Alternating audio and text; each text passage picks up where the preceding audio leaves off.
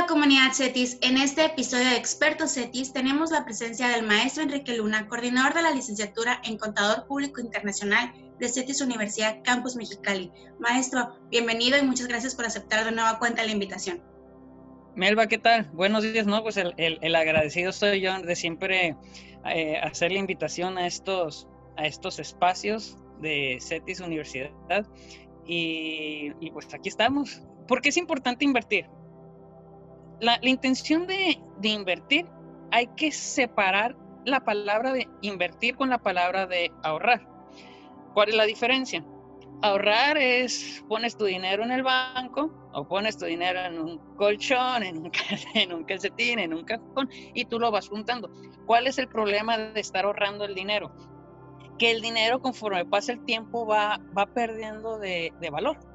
El ejemplo más sencillo, si tú guardas si tú guardas este 50 pesos en el cajón y te esperas, y con esos 50 pesos digamos que compras un galón de leche, si tú te esperas un año, te vas a dar cuenta que vas a tener los mismos 50 pesos ahorrados, pero ya no te va a alcanzar para comprar ese galón de leche.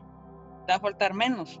Ese efecto del aumento en los precios de los productos y servicios es lo que nosotros le llamamos inflación aumenta el valor de los productos y servicios, pero el, el, valor de nuestro dinero ya no alcanza para poderlos adquirir. Ese es el problema. ¿Y cuál es la diferencia con invertir? Que es todo lo contrario. tú inviertes el dinero, guardas una parte de tu dinero en, en distintos instrumentos, se pueden llamar de deuda de capitales, y conforme pasa el tiempo, el dinero va generando un valor adicional. ¿Cuál es la intención? Pues que este valor sea igual o mayor a la inflación. Incluso si, si la ganancia fuera menor, el rendimiento fuera menor, este, este aún así estaría amortiguando el efecto inflacionario. No es, no es lo mismo regresando al caso del, galón de leche, no es lo mismo que si de 50 suba a 55 y tú de 50 hayas subido a 52.50. Te hace falta, no lo mismo poner 5 pesos que poner 2.50. Eso sería un efecto de, acolchonamiento sobre el efecto inflacionario. Por eso es muy importante. otra de las razones por las cuales es muy importante invertir es la formación de un patrimonio a nosotros desde pequeños, nuestros padres, ¿qué te dicen? Ahorra, ahorra, ahorra. Debemos de cambiar la mentalidad. Ya el consejo de nuestros padres ya no debe ser ahorra, ahorra, ahorra.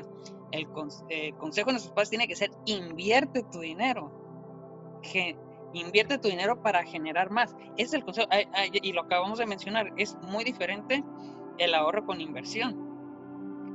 Eh, la inversión, al final de cuentas, va a funcionar como un vehículo para poder incrementar nuestro patrimonio. Hay que verlo a largo plazo, la inversión. El, ¿qué, genera esta, ¿Qué genera estas inversiones? Pues a lo que nosotros le estamos llamando como un interés o premio, a diferencia del ahorro. El ahorro no te genera nada, ni las gracias, pero la inversión sí. Tú por esperarte por invertir, por invertir tu dinero y esperarte un tiempo determinado, tú vas a, vas a, te van a regresar tu dinero más un premio o, interés. Esa es, la, esa es la diferencia. Una pregunta muy común es, a ver, a ver, pues mejor, si quieres invertir tu dinero, invierte tu dinero en un negocio, en vez de invertirlo en la bolsa. La, la respuesta va a ser, siempre es, este, tienen sus pros y sus contras cada uno.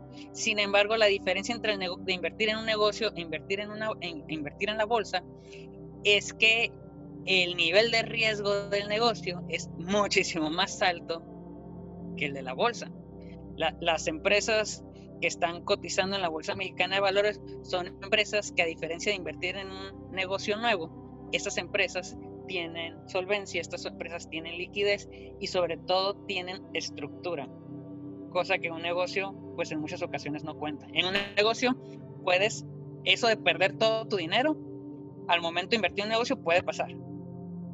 pero perder todo tu dinero por invertirlo en la bolsa es muchísimo menos probable, por lo mismo, porque inviertes en estructura.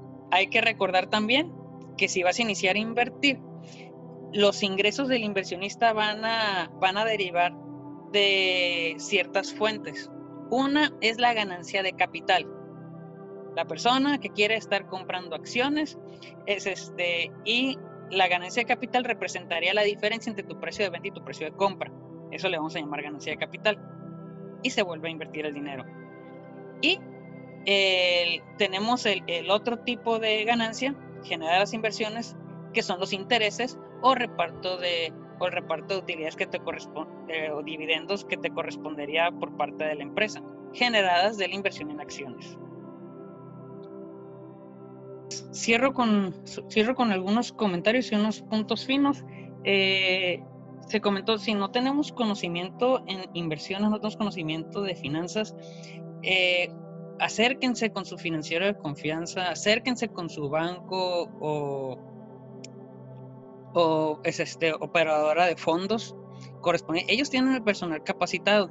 hay una frase que, que siempre eh, he usado para este, en este tipo de situaciones, cuando hablamos de inversiones, es que una persona que invierte sin conocimiento, lo único que hace es incrementar el riesgo de la inversión. Hay que tener mucho cuidado con eso. Eh, en el caso de que no tengamos conocimiento, no asustemos, o sea, están, lo comenté anteriormente, están los fondos de inversión. Ya vimos la importancia, que hay otras personas que hacen el trabajo por, por nosotros, pero pues es este, también es importante saberlos valorar y hacer un pequeño estudio de, del historial de, sus, de su comportamiento. Eh, y finalmente, como puntos finos, hay que enseñarle a nuestros hijos o nosotros mismos a invertir una pequeña parte de nuestros flujos, siempre. No nos tenemos que descapitalizar invirtiendo. Si tenemos mil pesos, acostúmbrate a 200 pesos. Hay, existen inversiones desde los 100 pesos aquí en México. Entonces, esto hay que fomentarlo, es, parte es parte de la educación financiera. Eh, hay que aprender a, que las inversiones a largo plazo funcionan mejor. Vemos cambios más radicales a largo al, horizonte a largo plazo. Hay que recordar también que la bolsa no, invertir en bolsa no es invertir en un casino. Se estudia. Eh, es este, una verdadera inversión. Hay muchas personas que se acercan diciendo que te hablan de inversiones y, están lejos de ser financieros, no son a veces ni contadores públicos. Entonces, una verdadera inversión siempre tiene que consistir de un análisis técnico, un análisis fundamental y un análisis económico. Hay una inversión de considerable de tiempo. Y, y finalmente cierro, que las inversiones Ahorita vimos la diferencia entre ahorrar e invertir. Es parte de la educación financiera. Es importante que en las escuelas se, se enseñe para que los alumnos aprendan desde temprana edad lo que es la formación de capital y no estemos dependiendo del sistema de pensiones y los afores. Ese es el reflejo. El sistema, depender de las pensiones y depender de los afores, es reflejo de nuestra poca o nula educación financiera.